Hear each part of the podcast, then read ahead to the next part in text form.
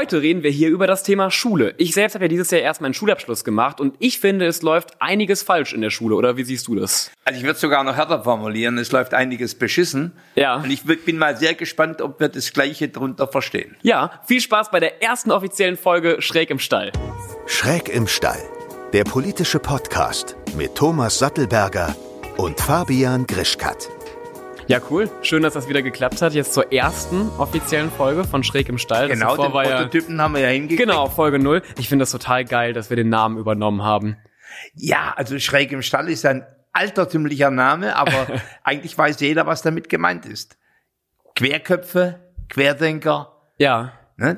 Negativ Quertreiber. Ja, und das ist in der, in der ersten Folge haben wir darüber geredet Ja. und uns dann gedacht, wieso nennen wir das ganze Format denn nicht so? Das wirkt doch einfach total, also besser, als wenn wir es jetzt irgendwie der Podcast mit Fabian und Thomas, das wäre irgendwie so ein bisschen langweilig, finde ich. Ja, gut, und unser Podcast war ja nicht langweilig, sondern Nein. du hast mich ganz schön in die Tiefen meiner Geschichte bohren lassen. Habe ich, hab ich das? Ah, das Ja, ja, ein bisschen schon, ne? Ich wollte, ich wollte es gerade sagen, das wollte ich gar nicht, aber doch, eigentlich wollte ich das. Eigentlich war das das Ziel. Ja, aber, aber dass man mir entlockt, dass ich vielleicht von der Macht äh, ein bisschen zerfressen war, das ist schon ungewöhnlich. Das, das wollte ich dir ja nicht entlocken. Ja, Das, das hast du ja auch irgendwann gesagt. Ja, ähm, ich habe mir heute überlegt, dass wir einfach mal anfangen, so ein bisschen über Bildung zu reden. Ja. Weil, ähm, ich meine, jeder, der dich verfolgt, der merkt, dass du momentan auch ziemlich viele Reden im Bundestag über das Ja. Thema hältst.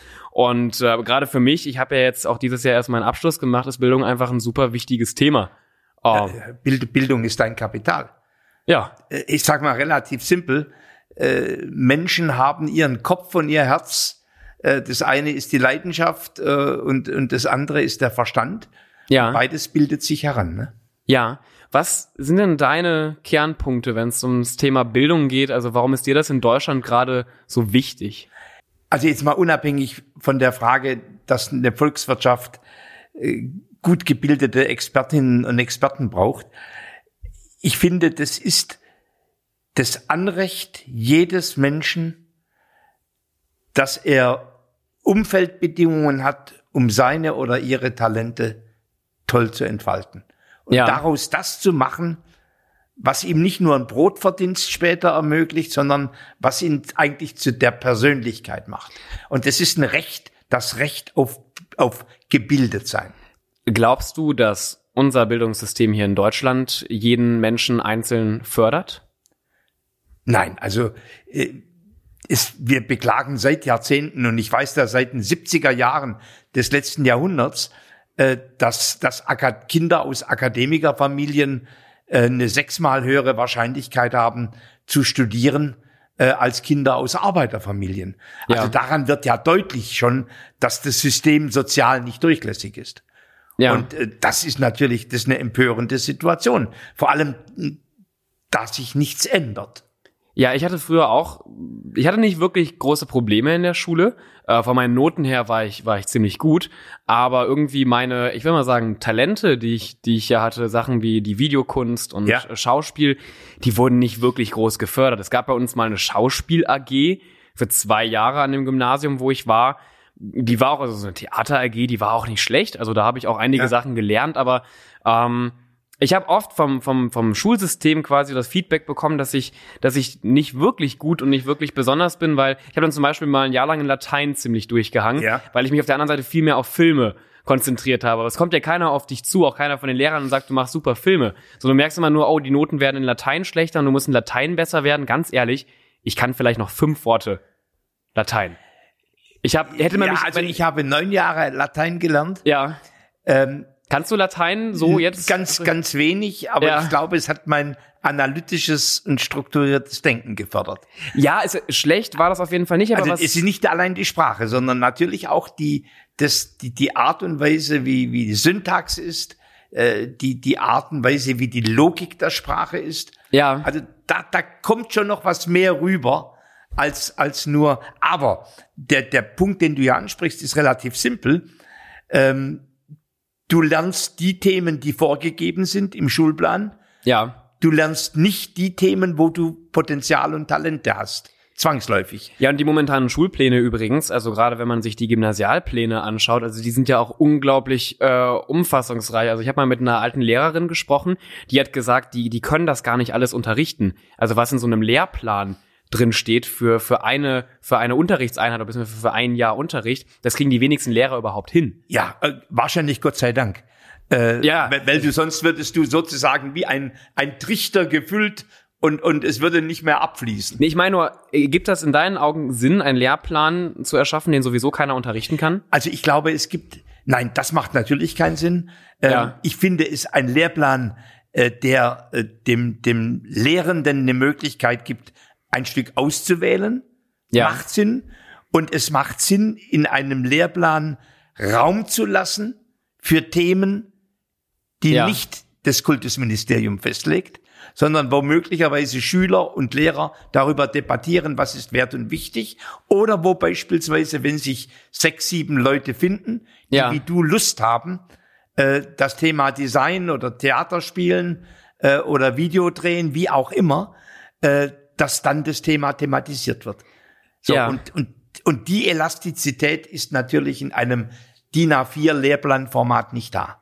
Kennst du die, die Aussagen von äh, Richard David Precht zum deutschen Schulsystem? Ja, die kenne ich, äh, wobei ich, äh, also erstens ähm, teile ich sie in Teilen. Ja. Ähm, ich bin, ich bin immer ein Mensch, der sagt, ich brauche auch Verbesserungen im jetzigen System. Ja. Ich kann nicht nur über das sprechen, was man vielleicht machen könnte, und wo es in 20 Jahren immer noch die gleichen Leute sagen, es müsste vielleicht kommen. Also ich muss im Grunde auf der einen Seite aktuell Reparaturbetrieb machen am System ja. und muss auf der anderen Seite ein Zukunftssystem andenken. Was würdest du denn sagen, läuft am deutschen Schulsystem falsch oder was sind da die, die, die Punkte, die grundlegenden Punkte, wo man was ändern muss? Also ich würde gern mal mit der, mit der Lehreraus- und Fortbildung anfangen.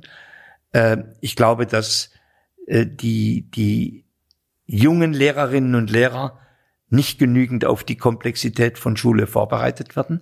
Ja. Gerade in, in Brennpunktvierteln, äh, gerade in, in Klassen mit einer hohen Diversität. Ja. Äh, das heißt, die Sozialkompetenz von Lehrerinnen und Lehrern wird nicht ausreichend ausgebildet. Äh, das zweite Thema, sie kommen zu spät in die Praxis. Ja. Am liebsten wäre mir ein duales Studium fürs Lehramt ein Semester Theorie, ein Semester Praxis, ein ja. Semester Theorie, ein Semester Praxis. Zum Dritten ähm, ist, ist natürlich die, die, die digitalen Medien werden viel zu wenig genutzt. Jetzt weniger im Sinne, um Digitalkompetenz zu erwerben, das auch, aber um Unterricht zu individualisieren. Natürlich gibt es heute schon Schulen in Skandinavien oder in, in den USA, wo individuelle Lernprogramme für den Schüler und die Schülerin Tag für Tag neu entwickelt werden. Ja. Und wo sozusagen der Algorithmus herausfindet, wie der Fortschritt ist und was dann sinnvollerweise gemacht werden kann. Was dem Lehrer die Möglichkeit gibt, individuell zu coachen. Ja. So, das sind so Themen, äh, die mich massiv ärgern, dass wir 30 äh, Milliarden mehr in Bildung investieren müssten, um nur im OECD-Durchschnitt zu sein das ist fast selbstredend. Ich wollte gerade sagen, was, was sagst du zu solchen, ähm, also man, oder man liest es ja auch ganz oft in der Presse, dass deutsche Schüler immer schlechter werden. Also im Vergleich zu anderen Ländern ja. äh, schneidet Deutschland ja immer schlechter ab oder ist in den letzten Jahren immer schlechter abgeschnitten. Was sind deine Meinungen dazu? Woran, woran liegt das? Also Und, es, oder findest du sowas überhaupt auch, wichtig? Ja, ich finde, ich finde es schon wichtig, dass man sich vergleicht. Ja. Ne, also, dass, äh, ich, ich glaube, man, man sollte nicht so weit gehen und sagen, ja, ich kopiere jetzt, wie in Finnland Bildung gemacht wird. Ich muss meine eigenen Lösungen entwickeln, aber ich muss zumindest wissen, rechnen, schreiben, lesen, ja. so ein paar Kernkompetenzen, wo stehe ich da eigentlich? Ja. So, wir hatten den großen PISA-Schock genau. im Jahre 2000. Da, ja. warst, da warst du äh, gerade da, war, auf der Welt. Ja, ich wollte gerade sagen, da bin ich wahrscheinlich gerade auf die Welt, Welt gekommen. Äh, ich habe das direkt miterlebt. Wir sind ja. wirklich, wir waren miserabel im ja. internationalen Vergleich. Wir haben eine tolle Entwicklung hingelegt.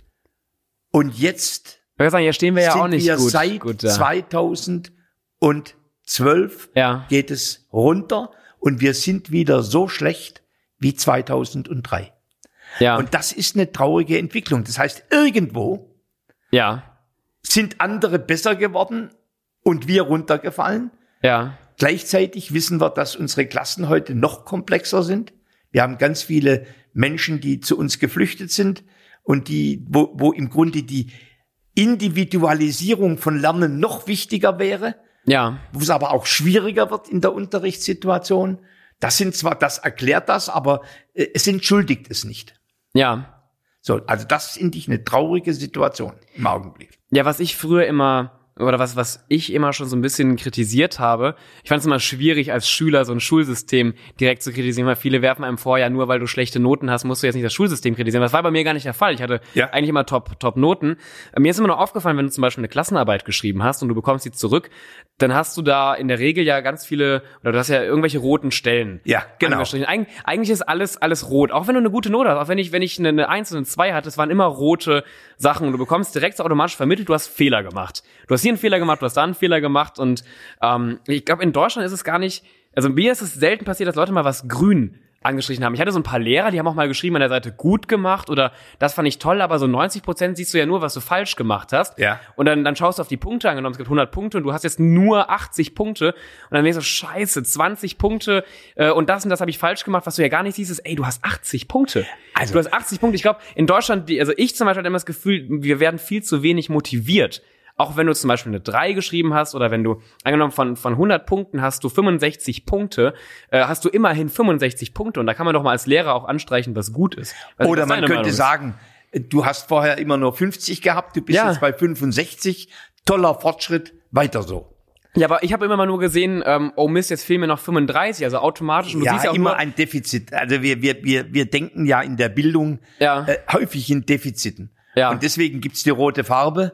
Äh, und, und deswegen gibt es sozusagen immer den Hinweis, dass man nicht gut genug ist. Ja, genau. Ja, so und eigentlich müsste es sozusagen, müsste Fortschritt anerkannt werden Ja.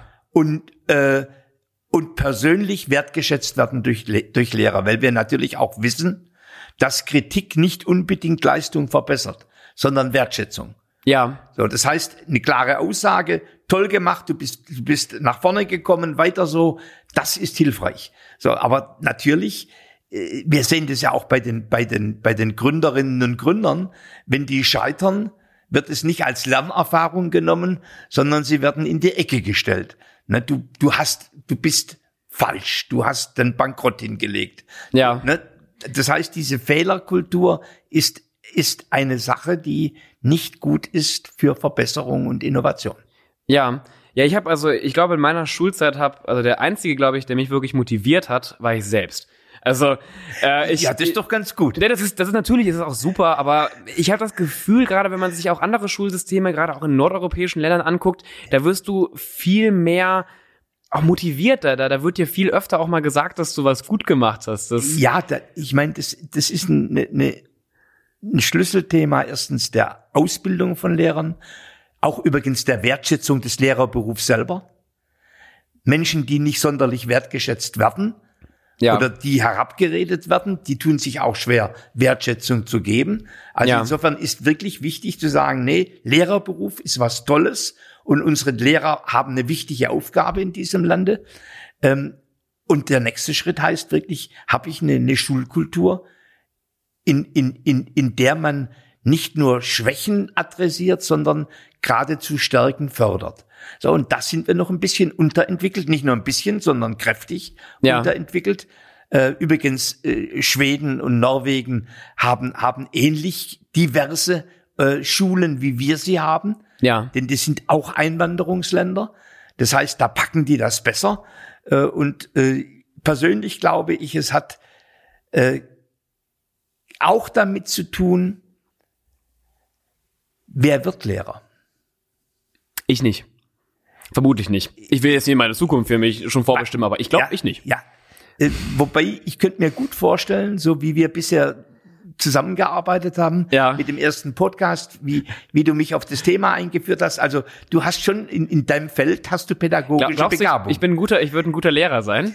Äh, ein guter Coach. Ah, Ne? Und man, die interessante Frage kann man ist ja auch mehr verdienen. ist, ist Lehrer, Ja, ja, möglicherweise. Na, aber du bist ja nicht nur Fachspezialist als Lehrer, du bist ja auch pädagogischer Coach. Ja. Also insofern, also ich habe bei dir, ich habe ja mein ganzes Leben lang nach Talent gesucht. Äh, ich ich habe bei dir schon pädagogisches Talent entdeckt. Wow. Das, äh, Ja, ja, ja. in, die, in dieser Podcast-Folge wird Fabian Grischkat äh, von Herrn Sattelberger geehrt. So, das können wir auch beenden. Nein, ähm, ja, ja. möglicherweise habe ich dir gerade eine neue Berufsoption eröffnet. Ich, ja, ich, ich weiß nicht. Also ich Es glaube, gibt viele Quereinsteiger inzwischen. so wie du in der Politik. Ja, so gibt es die im Lehramt, Ja. weil natürlich wir gravierende Lehrerlücken haben, Ja. Unterrichtsausfall. Ja. Und jetzt sucht man verzweifelt, welche Praktiker, Praktikerinnen könnten sozusagen uns helfen oder die, die oder Lehrer werden gebeten, ihren Ruhestand hinauszuzögern. Ja, das stimmt. Wir, wir haben einen, einen unglaublichen Lehrermangel. Ja, so also ist es. Es, wird ja, es wird ja quasi, also man, man, man nimmt dich ja wirklich dankend auf. Also wenn ich jetzt an eine Grundschule gehen würde und sage, hey, ich möchte hier das und das unterrichten, die, die nehmen einen ja sofort. Ja klar. Das ist In, wenn, wenn, wenn du heute äh, an der, an, an der Technischen Universität München ja, von 1000 neuen Informatikstudenten studiert nur eine fürs Lehrfach. krass. Das, ja, und jetzt, jetzt überleg mal. Ja. Digitalpakt Schule steht vor der Tür. Da Ja. sind Milliarden an Geldern bewilligt.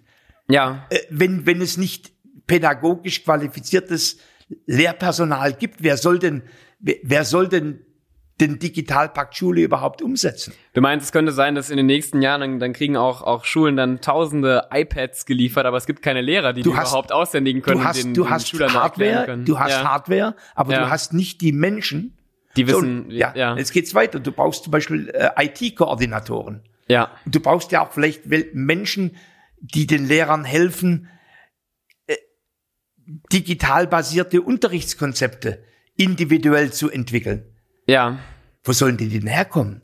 ja, Das heißt, äh, jetzt, jetzt reden wir wirklich über Wertschätzung ja, für Lehrberufe, ja. Lehrerberufe. Ich, ich schätze das, ich schätze das unglaublich wert. Ich habe auch früher, ich habe eigentlich keine großen Konflikte auch mit mit mit Lehrern. Also ich fand ich fand das toll, dass Leute mich auch unterrichtet haben. Ich habe das erstmal total respektiert. Ich fand aber auch vor allem die Lehrer gut.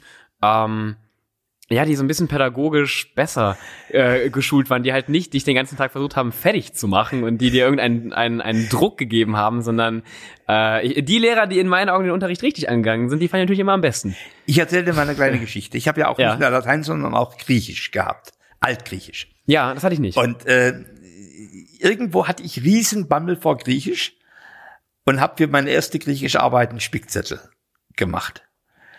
Thomas Sattelberger spickt. Thomas Sattelberger spickt und wurde natürlich auch prompt erwischt. Oh. So, und ich rechnete mit einer, äh, damals gab es von Noten her eins bis sechs. Ja. Natürlich rechnete ich mit einer sechs. Ja. So, dann kam, kam mein, mein Griechischlehrer rein, damals noch dicken Hefte, äh, so unterm Arm und hat das verteilt. Ja. Dann kam er zu mir und sagte, Thomas, drei bis vier. Und ich guckte ihn total entgeistert an Ja. und er sagte zu mir, wenn der Politiker Gerstenmeier, das war damals der Bundestagspräsident, wenn der krumme Immobiliengeschäfte machen kann, ohne bestraft zu werden, kann ich dir keine Sechs geben. Nein. Ja, und ich glaube, das war das pädagogisch wirkungsvollste Mittel. Ja, also wirklich, Ja. ich fühlte mich an meiner Ehre gepackt. Eigentlich habe ich mich geschämt für die drei bis vier äh, und ich habe nur noch einmal im Leben gespickt. Ja, ich muss auch ganz ehrlich sagen, ich würde gerne behaupten, ich habe nie in meinem Leben gespickt, aber ich habe tatsächlich auch einmal äh, gespickt und wurde nicht erwischt. Ja. Ähm, und einmal auch bei einer, bei einer, bei einer Freundin abgeschrieben, aber das hat halt einfach für mich gar kein befriedigendes Gefühl gehabt. Also auch, wie gesagt, danach, auch, auch ob du erwischt wirst oder nicht, ich finde, man fühlt sich, oder ich habe mich zumindest automatisch schlecht gefühlt. gut, also du hast auch deine Leistung bekommen, die du ja eigentlich gar nicht, was heißt verdient hast. Also du hast dich halt durchgemogelt. Aber ich meine, so ist das Leben ja allgemein. Ja gut, aber jetzt reden wir, jetzt reden wir über den, den Wert und Stellenwert von Noten. Ja, Ja? Also ich, ich bin da immer persönlich hin und her gerissen, sage ich ganz offen, ja, äh, weil ich war ja früher auch Personalchef. Äh, wir haben ja oft dann gar nicht mehr auf die Noten geschaut, sondern wir haben im Grunde drauf geschaut, wie, wie tritt jemand auf im Gespräch, wie, wie wirkt er oder sie, Äh, wie kann jemand mit jemand mit jemand anderen zusammenarbeiten? Äh, wir haben Schnupperpraktika gemacht und haben gesehen, wie, wie ein Mensch sich in ein so betriebliches Gebilde einfügt. Ne? Ja. Und da waren die Noten eigentlich unwichtig. Und ich finde, zum Teil sind, sind Noten, wenn sie nicht auch sozusagen ein Stück erläutert und erklärt werden, sind Urteile über junge Menschen. Ja. Und deswegen würde ich eigentlich empfehlen, in einem nächsten Schritt zu sagen, dass jede Note äh, in einem Zeugnis verbunden sein muss mit einem mit einer qualitativen Einschätz Einschätzung. Maria oder Klaus hat sich hier wirklich entwickelt auf den und den Feldern und auf den Feldern sind noch deutliche Entwicklungsbedarfe. Ja, ein bisschen. Ich habe in der Grundschule habe ich solche Zeugnisse bekommen, also in der ersten und zweiten Ja. Klasse. Da war, ich glaube, in der ersten Klasse gab es auch gar keine Noten. Ja. Halte ich auch für vollkommen richtig. Ich meine, in der ersten Klasse, da ist man im Schnitt sechs Jahre alt. Da, also da lernst du gerade rechnen und, und Zahlen, also ein Notensystem von, Ja. von eins bis sechs. Warum soll man das einem Sechsjährigen?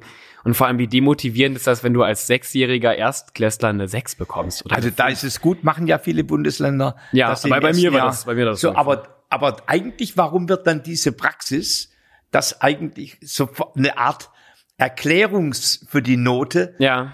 eigentlich ist es eine schöne pädagogische ja, ich, Praxis. ich fand das super. Ja. So, äh, ja, und jetzt geht's ja weiter. Jetzt hast du deine Schule fertig und was machst du jetzt? Ist damit für dich das Lernen zu Ende? Bei mir gerade. Ja. Äh, also zum jetzigen Zeitpunkt studiere ich nicht. Ja.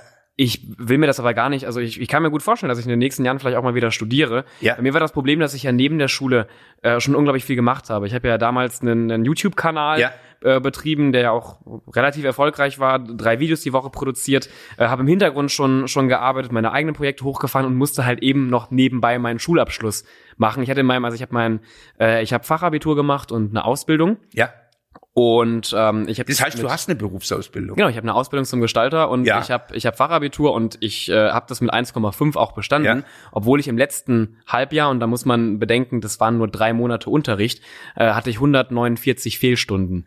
Weil ich halt nebenbei immer, immer wieder auch gearbeitet habe und darauf basierend habe ich halt gesagt, ich will erstmal nicht studieren, Ja. ähm, weil ich halt einfach, ich hatte, ich hatte am Ende meiner, meiner normalen Schulzeit schon keine Zeit mehr und, und gerade will ich mich auf diese Tätigkeiten wie jetzt zum Beispiel, wo wir hier sitzen, wo ich einfach mal was mache, äh, konzentrieren. Aber ich, ich, ich, ich liebe es, mich weiterzubilden. Das Ja, mache ich privat und, und deswegen, ich kann mir gut vorstellen, dass ich in zwei Jahren noch anfange, was zu studieren. Ja, langsam.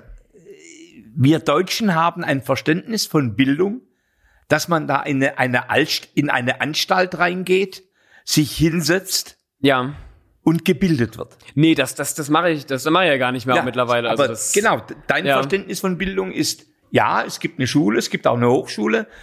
Zum Zweiten, ich lerne im Leben, in meiner beruflichen Tätigkeit, Ja. indem ich Themen treibe und dort besser werde. Ja. Und zum Dritten habe ich vielleicht eine Möglichkeit, dass ich irgendwann später ne, wieder Bildung aufgreife Ja. und vielleicht berufsbegleitend oder auf Distance Learning mich weiterbilde. Ja, ich bin halt auch schon, also ich bin mit 16 äh, ausgezogen. Ja. Und ich habe deswegen in den letzten, ich bin ja jetzt 19, in den letzten drei Jahren, finde ich nicht nur, also schulisch klar habe ich auch ziemlich viel gelernt, aber meine Hauptbildung war halt eigentlich, wie lebt man auf eigenen Beinen. Ich habe unglaublich viel übers Leben äh, gelernt. Ich habe gelernt, was, was sollte ich tun im Leben, was sollte ich nicht machen, was macht mir Spaß, was macht mir keinen Spaß, was ist vielleicht wirklich am Ende des Tages wichtig und was ist nicht wichtig. Ähm, Dinge, die du in der Schule gar nicht mitbekommst. Also wenn ich zum Beispiel äh, jetzt sehe, Leute, die, die früher mit mir auf einer Schule waren, die haben jetzt ihr Abitur äh, dieses Jahr fertig gemacht und gehen gerade studieren und viele von denen verzweifeln komplett. Die haben keine Ahnung, wie man äh, eine Stromrechnung richtig bezahlt. Die, die wissen nicht, wie, wie Mieten zustande kommen. Die haben auch, die meisten von denen haben noch nie in ihrem Leben eine Waschmaschine bedient. Und die sind Ja. vollkommen, ich sehe das, die posten das in ihre Stories immer und, und schreiben so, ich hätte mir nie vorgestellt, dass das Leben so kompliziert wird. Das sind alles Sachen, also die natürlich, die, ich habe, das hat man damals uns nicht beigebracht auf der Schule. Wir konnten zwar äh, Texte auch vom vom Lateinischen ins Deutsche und vom Deutschen ins Lateinische äh, äh, übersetzen und ich hätte wahrscheinlich auch noch die PQ-Formel, keine Ahnung, Ja. daraus ziehen können. Nee, äh, aber wir, wir hatten keine Ahnung von der Rechnung. Wann haben wir Ja, denn gut, mal, ich mein, ich- wann haben wir mal gelernt, all- allgemein eine, eine Rechnung zu schreiben oder ähm, was sind eigentlich diese Steuern, über die alle reden und, und wie sieht eine Steuererklärung aus? Hat man uns nie beigebracht. Das sind alles Sachen, die habe ich mir in den letzten Jahren, die musste ich, weil auf einmal kam das Finanzamt und hat gesagt, du musst eine Steuererklärung abgeben. Da war ich 15. Ja, aber ich, also ich halte, also das eine ist richtig, dass man viel zu wenig lernt, wie das alltägliche Leben beherrscht wird. Das andere Ja. ist natürlich, dass, dass es schon ein Stück Erziehung selber ist, wenn ich mir Sachen beibringe. Ja, Wenn ich also, wenn ich mit neuen Situationen konfrontiert werde und die Fähigkeit habe, das Thema zu packen, ja, dann müsste eigentlich Schule die Fähigkeit erwerben, neue Situationen zu meistern. ja. Das müsste Thema in der Schule sein, nicht unbedingt, wie geht eine Steuererklärung. Denn da kann man sich ja durchkämpfen durch so etwas. Ja, aber auf der anderen Seite stelle ich mir jetzt im Nachhinein die Frage, warum man uns solche Sachen nicht mal kurz zumindest irgendwie erklärt hat. Äh, wenn man noch so, ich habe so viel gelernt in meinen zwölf Jahren Schule, wovon ich so viel vergessen habe. Und wo ich, ich habe damals Sachen gelernt, wo ich damals schon zu meinen Mitschülern gesagt habe, ich glaube, das werden wir niemals wieder im Leben brauchen. Und jetzt kommen diese Menschen zu mir und sagen, ja, du hast recht. Also das, also ich, ich glaube, dass das äh, und alle haben es vergessen. Warum hätte ich damals einfach mal zwei, drei Stunden Latein durch zum Beispiel, wie schreibe ich Rechnungen und was sind Steuern so ein bisschen äh, Ja. ersetzt, hätte ich viel mehr gelernt für für mein für mein Leben. Ich persönlich muss ich Also sagen. ich glaube, dass das, ich meine, es gibt ja Debatten drüber, äh, ob man ein solches Fach äh, äh, einführt, wo, wo so die ganze Frage als als Verbraucher, als Bürger, als Arbeitnehmer oder wie auch immer Ja. äh, tätig zu sein, dass dass da so eine äh, so eine Art Fach für das Allgemeine im Leben eingeführt wird. Ich bin ich bin da nicht überzeugt, äh, dass das wirklich die die Lösung ist weil es wird wieder in ein Fach reingepresst. du glaubst, das soll man so, das muss man so Ich, ja, lernen, ohne dass man da jetzt ein Fach hat, wo man in einer konkreten Stunde i- hingeht. das, das Thema macht ja. Also Ja. ich würde, ich würde schon, ich, ich habe schon den Anspruch an Bildung in einer Gesellschaft, dass Menschen Räume haben, in denen sie selbstständig sich neues Terrain erobern müssen. Ja, Ich halte das für wichtig für die Selbstfindung, ja, dass man, dass man sozusagen nicht alles konsumiert bekommt und dann gut reproduzieren kann.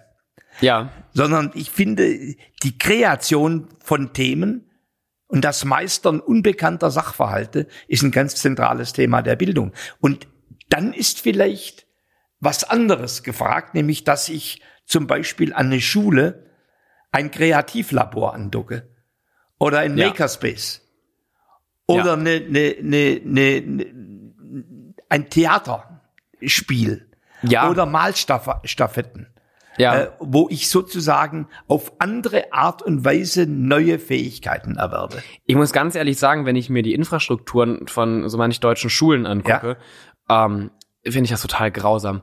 Also auch, auch beschämend für, für ein Land wie Deutschland, das sich ja immer auch technisch irgendwie so relativ weit nach, nach vorne stellt. Ich glaube, bei meiner, bei meinem Gymnasium, und das gilt als sehr technisch, äh, ich glaube, wir haben jetzt ein paar iPads und so ein paar äh, so Beamer, diese, diese Ja. Digitalboards, wo man, wo man dran zeichnet, aber die werden auch, glaube ich, kaum genutzt. Aber ich war da jetzt auch, also ich war da mal vor einem Jahr wieder zu Besuch und da wurde kaum was genutzt. Da wird immer wie, äh, immer, immer wieder noch so ein Overhead-Projektor angeschmissen und, und die klassische Tafel genutzt. Und, Also es sind ja zwei, zwei, zwei Sachen. Ja. Das eine ist die Frage, wie, welche Digitalkompetenz haben unsere Lehrerinnen und Lehrer? ja, Und die andere Seite, wie ist der technische Support? Ja, Wenn du natürlich sozusagen äh, äh, Hard- und Software hast, aber kein, kein solides, äh, gutes WLAN in der Schule, Ja. Äh, oder wenn, wenn dir, wenn du ständig technische Störungen hast und niemand, keinen technischen Service, der dabei hilft, dann verstehe ich, dass Lehrer auf uralte Kreide und, und Tageslichtprojektoren Na zurückgreifen. klar, das würden wir ja auch machen. Wenn wir merken, dass das andere funktioniert nicht, dann müssen wir in die alte. in die alte Technologie rein. Genau. So, das heißt im Grunde, äh, aus meiner Sicht he- heißt eine digitale Schule, heißt es, dass ich auf der einen Seite die Qualifikation habe, die habe, pädagogische Konzepte unter Nutzung digitaler Medien zu machen. ja, Zum Zweiten, dass ich jemand habe, der mir, der mir eine Art IT-Betreuer oder IT-Koordinator äh, Ja. in der Schule. Zum Dritten, dass sich das Kollegium Gedanken macht, wie gehe ich über das Thema Unterricht hinaus? Kann ich zum Beispiel digitale Sprechstunden für Eltern anbieten? ja. Ganz also, spannende. Das, ich, ich würde das sofort, das sind doch Gedanken, die ich schon vor, vor Jahren Ja. hatte. Das, äh, wa warum, warum kann man nicht auch mal, warum kann die Lehrerin denn nicht auch mal mit den, den Eltern irgendwie skypen, FaceTime, Ich weiß Äh, nicht, ob du weißt, ich bin ja, ich habe ja 2008 Ja. habe ich die nationale Initiative MINT geschaffen. Ich weiß, da wollte ich auch sogar dich noch, noch Mathematik, Informatik, Naturwissenschaft Genau. und Technik. Und Ja. wir haben in diesem Jahr fast die 2000. Schule ausgezeichnet für MINT Ja. und fast 300 digitale Schulen. Und bei den digitalen Schulen kommen genau die Themen rein, über die wir beide gerade gesprochen haben. Ja. Es ist nicht nur das, das, das, wie, wie werden, wie wird äh, die, wie wird das Fach gestaltet, sondern wie ist die Lehrerausbildung, wie ist der Kontakt mit den Eltern, ähm, wie, wie ist der technische Support, äh, wie viel Lehrer sind da, die wirklich Cracks sind und Ja. die anderen animieren können, äh, das zu machen. Und natürlich, wie, wie gut ist die technische Infrastruktur? Ich habe 2000 Schulen 2000 Schulen. aus, äh, ist das, also heißt 2000 Schulen in Deutschland Ja. sind quasi technisch auf, auf einem, einem guten Stand. 2000 Schulen in Deutschland bilden ihre Schülerinnen und Schüler auf dem Gebiet Mathematik, Informatik, Naturwissenschaften, Technik gut aus. Wie viele Von Schulen? 40.000. Ich wollte gerade sagen. 40.000, ja. Ja. Damit, das sieht man erstens, welche Aufgabe noch für uns da ist als Initiative. Ja, weil, also Respekt für die 2000, das ist ja, Ja, auch eine ja. große Zahl, aber wenn man guckt, wie viel es ja noch gibt, das ist dann ja gar nicht. ist ein, ein Stück Tropfen auf den heißen Stein. Ja, genau. So, und 300 digitale Schulen ist Ja. erst recht ein Tropfen auf den heißen Stein. Wir sind glücklich, ne, denn wir bringen langsam da Schulen in Bewegung. Denn für den Digitalpakt Schule brauchst du ja eine aufgeschlossene Schule für das Thema. Das kommt ja nicht Ja, ja, auf Knopfdruck. Ja. Ja, also insofern sind wir für über 300 glücklich, aber eigentlich müssten 40.000 ja. digitale Schulen sein. Wo glaubst du, ist denn da das Hauptproblem? Warum kommt Deutschland in der Digitalisierung, auch gerade bei, bei der äh, in Bildungseinrichtungen, warum kommt Deutschland da nicht voran? Also das erste ist mit Sicherheit, die Kanzlerin hat 2008 die Bildungsrepublik Deutschland ausgerufen. Und die fünf Milliarden für den Digitalpakt Schule kommen zwölf Jahre später. Ja. Also oh, ohne Geld, das, ich sag mal, Geld ist nicht alles, aber im Gel Geld ist in dem Fall ein ganz wichtiges Thema, dass ich überhaupt Hardware habe, äh, Software entwickeln kann, Ja, klar. et- etc. Zweitens, wir haben unzählige Ideologen in diesem Lande, die behaupten, äh, dass, dass, dass Tablets dement machen und das Arbeiten mit Tablets. Ja, natürlich. Äh, Gehirnforscher wie, wie ein Herr Spitzer, äh, der, der Bücher schreibt über die digitale Demenz. Ja. Ne? Also ich glaube auch, wenn du 20 Stunden am Tag äh, vor deinem Rechner sitzt und, und, und, und, und spielst oder sonst was machst, dass du dann dement werden kannst. Dann schläfst du ja auch nur vier Stunden. ja, übermüdet bist. ne? Ja, aber Ja. wir reden ja über einen guten pädagogischen Mix. Ja. Aber diese Ideologen, die bringen schon ziemlich böses Blut in Teile der Elternschaft rein, Ja. die dann sagt, na ja, Augenblick mal. Und, und äh, die, die Kinder vom Steve Jobs, die wurden auch auf eine Montessori-Schule geschickt.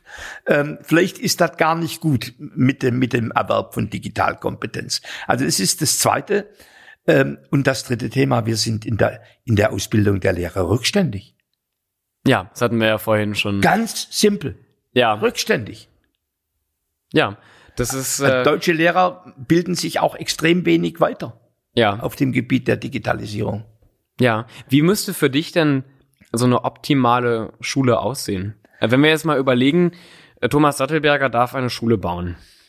Ich gebe dir auch das Geld und den Platz hier in Berlin. Du baust deine eigene Schule. Also ich würde, Gut, vielleicht habe ich das Geld nicht und den Platz nicht, aber ist ja auch egal. Äh, bis 2025 wird die fertiggestellt. Wie sieht die aus? also ich würde, ich würde ganz anders anfangen. Ich würde sagen, wie kann ich die Eltern, künftige Schüler, Lehrer beteiligen an einem Zukunftsbild für die neue Schule? So dass ich sozusagen nicht hinterher eine Schule habe, Ja. und, und, und, und, und erst die Menschen dafür gewinnen muss, sondern dass die Menschen in, die, in, die, in, das, in dieses Zukunftsbild eingebunden sind. Würde ich übrigens auch für jeden Schulentwicklungsprozess empfehlen, alle Akteure an einen Tisch Ja. äh, und wirklich zu sagen, wo wollen wir gemeinsam hin. Äh, das, das zweite Thema, wäre ich, ich würde wahrscheinlich mir überlegen, wie soll der pädagogische Mix aussehen von Einzelarbeit, von Teamarbeit, von digitaler Arbeit, Ja. von Ausruhen, von Spielen, Ja. äh, von Vergnügen haben und von Essen. Ich wollte gerade sagen, Essen muss man auch noch. Ja, genau. Also das ist das wie und, und Sport wahrscheinlich. Ja, also dieses also dieses ganze Thema Körper, Geist und Seele. Ja. Wie wie ist- wie wie stelle ich mir das? Wie stelle ich mir das vor? Und dann kommt ja eigentlich auf der Grundlage die architektonische Planung. Ja. Na, dann hast du möglicherweise keine abgetrennten Klassenzimmer mehr, sondern du hast Räume, die sich erweitern und verkleinern lassen. Du Ja. hast Ruhezonen, du hast Räume, wo, wo man ganz ruhig arbeitet und nicht gestört wird. Ja. Und du hast Räume, wo ganz viel Bewegung ist. Ja? Also das ist im Grunde, dann wird die Architektur einer Schule eine ganz andere. ja. Möglicherweise sprichst du auch über einen Gemüsegarten. Das würde mich, ich wollte nämlich gerade noch sagen, ich meine, Ernährung ist ja, glaube ich, jetzt nicht eines deiner Hauptthemen äh, politisch. Naja, ich esse ziemlich viel. Ja, das, ähm, das mache ich auch, aber äh, das sieht man mir nicht an. Ich, ich, ich verbrenne leider auch sehr gut. Ja. Ähm, ich bin ja Veganer, Ja. jetzt auch schon seit seit fünf Jahren. Für mich war das aber in der Schulzeit unglaublich schwer, weil meine Schulmensa an meinem Gymnasium, die haben kein veganes Gericht angeboten. Die hatten ein vegetarisches, aber kein ähm, veganes. Hast du da eine, eine Meinung? Ich weiß, es ist nicht eigentlich dein, dein Themenbereich, aber ich würde mir zum Beispiel wünschen, dass wir ein viel breiteres Essensangebot ähm, in jeder Schule bekommen. Ja gut, ich meine, wir haben natürlich auch äh, re religiöse Gebote, was Ja. das Essen betrifft, in, in, in, in, Religionen äh, wie, wie dem Judentum oder wie dem Islam. Natürlich muss Schulessen auch auf die Diversität der Schülerinnen und Schüler Rücksicht nehmen. Ja. So, also insofern ist es nicht nur ein Thema vegan oder Nee, nee, vegan, das meine ich aber auch, auch natürlich, dass aber so, natürlich Ja. muss dann auch was, muss wirklich was, was Gutes, Bekömmliches und gut Schmeckendes für, für junge Menschen da sein, die vegan sind. Glaubst du, dass der, der, der Staat äh, da mehr helfen müsste? Also, äh, wenn wir zum Beispiel, angenommen, wir, wir bieten jetzt ganz tolle Gerichte an mit regionalen Produkten und dann kostet auf einmal so ein Schulessen nicht mehr sechs Euro irgendwie am Tag oder weiß ich nicht, vier Euro, sondern sagen wir mal zwölf. Und das können sich vielleicht viele Eltern nicht mehr, nicht mehr leisten. Glaubst du, dass der, dass der Staat das mit supporten müsste? Quasi besser. Also der Schulträger in dem Fall. Ja, zum Beispiel, dass, dass, dass die Schule das dann ein bisschen subventioniert. Also ich glaube, jede, jede so Entscheidung, die, die, die, die Geld kostet, muss ich, muss erstens den Nutzen für den Betroffenen nachweisen. Ja, Zweitens im Rahmen von Budgets gestaltbar sein. ja, Also es, es kann beispielsweise, wenn es dann hieße, äh, wir, wir haben einen Zuschuss für Essen, aber das führt dazu, dass wir eine Schule weniger bauen können in der Kommune, dann wäre das ein Problem. ja. Ähm, Da ist jemand gerade in der Küche. in der Küche, genau. Wir sitzen, das haben wir ja gar nicht erwähnt, wir sitzen ja. Äh, wir sitzen bei mir, bei mir im, im, im, im Wohnzimmer und, und äh, mein, Ja. mein Partner Steven hat gerade Riesenhunger, äh, hat, hat den Kühlschrank geöffnet, Ja. äh, hat Wasser laufen lassen. Ja, aber so, so ist es halt. aber das macht's ja auch authentisch. Das haben Ja. wir, wir haben ja von Anfang an. Egal, gehen wir wieder auf die auf die Schule und das das Essen ein. Ähm, Sollte sollte das von der Schule Schule mehr getragen werden?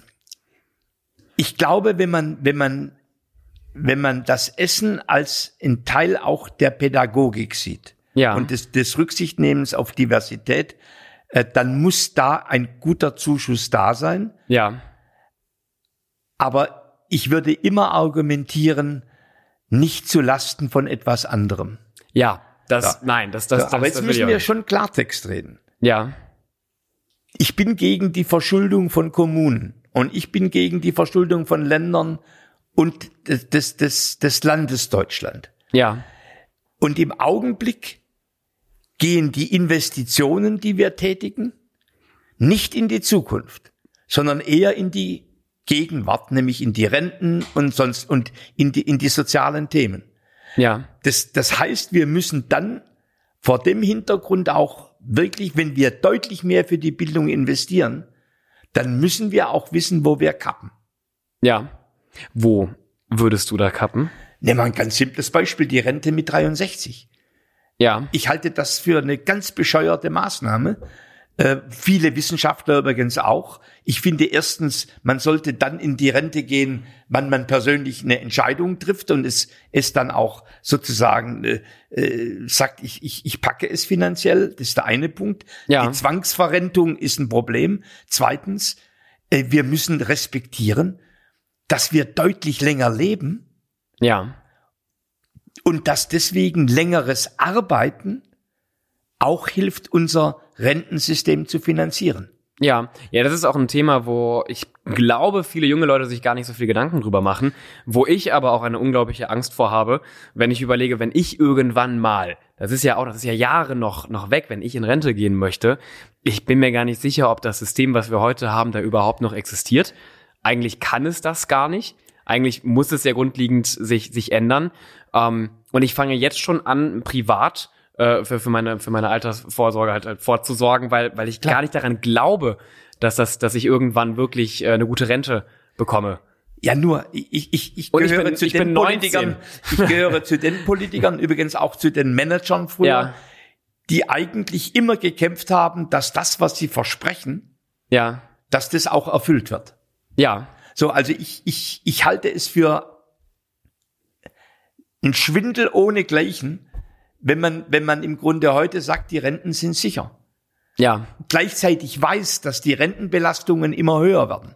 Ja, das ist auch eigentlich, also man, ich glaube, da versucht man ja auch ein bisschen äh, nach eher so nach dem Ja, Motto, aber- man versucht das, das, das, das Volk irgendwie so be beschwichtigen und alles läuft gut beschwichtigt, und beschwichtigt's dich? ja, ja, nee, auf gar keinen Fall. Danke. Also wenn man, wenn man sich mal ein bisschen intensiver damit beschäftigt, dann, dann stelle ich ja schon mit 19 Jahren fest, oh Mann, das kann doch gar nicht mehr funktionieren. Ja, wir kommen jetzt über das Thema Bildung. Also ich bin, ich bin dafür, für Bildung mehr zu investieren. Ja, Aber das hat zur Konsequenz, dass wenn wir dieses Land nicht verschulden wollen, ja, dass wir an anderen Stellen, die vielleicht weniger wichtig sind, Einsparungen vornehmen. ja, Oder wirtschaftlich beispielsweise, wir können ja gut Maschinen produzieren und verkaufen, wir sind, tun uns aber ziemlich schwer mit Software. Ich habe vor kurzem einen Vortrag gehalten, warum hat Deutschland vier Automobilunternehmen und nur eine SAP? Ja, Ne? Also da kommt ja auch Geld her und da kommen, werden Steuern bezahlt aus der Softwarebranche. ja, Oder wir werden da erfolgreicher, so dass wir uns mehr leisten können ja, für den Sozialstaat. Ne, Wäre ja auch nochmal eine, eine, eine Variante, die ich übrigens außerordentlich favorisiere. So, aber äh, und, und unter deswegen war ich vorher so zögerlich, als du sagtest, ja, aber das Essen wird es da, soll das bezahlt werden. ja, Weil, weil natürlich, es gibt viele Themen, die bezahlt werden müssen, aber das Geld kommt nicht aus der Steckdose. Ja, das stimmt. Nein, ich habe auch eher gemeint, dass das vielleicht da der, dass, dass du über ähm, den Staat mehr dazu führst, dass, also dass die Preise gleich bleiben. Dass wenn du jetzt mal schon eine Kantine hast, wo, Ja. du, wo ein Essen fünf Euro kostet und jetzt wertest du das Essen auf und das Essen kann aber auf einmal nicht mehr fünf Euro, sondern muss zehn Euro kosten, äh, dass der Staat hingeht und sagt so, nein, nein, wir wollen, dass die Kinder was Gutes zu essen bekommen.